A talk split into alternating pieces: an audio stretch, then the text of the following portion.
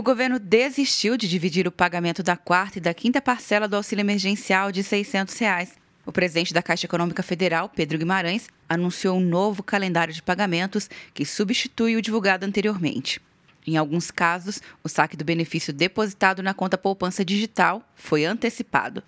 Existe a preocupação do governo federal em coordenar, em equilibrar a questão da saúde, ou seja, da pandemia, e a questão do recebimento. Por causa disso, a questão digital é muito importante.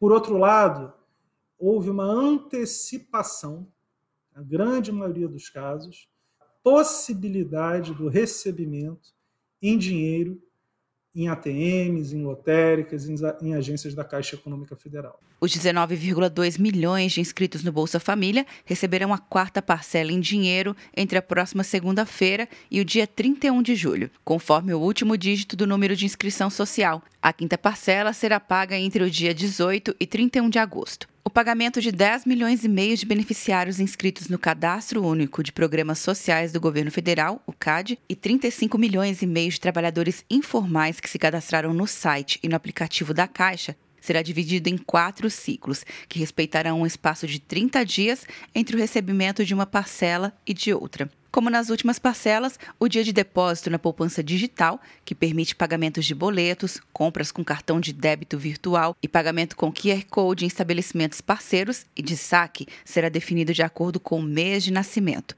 Aula à distância e professores sempre perto. Na Uninter é assim. Graduação e pós-graduação à distância Uninter, ao seu lado para transformar a sua história. Cursos a partir de R$ 127,30 por mês. Inscreva-se uninter.com. De Brasília, Luciana Castro.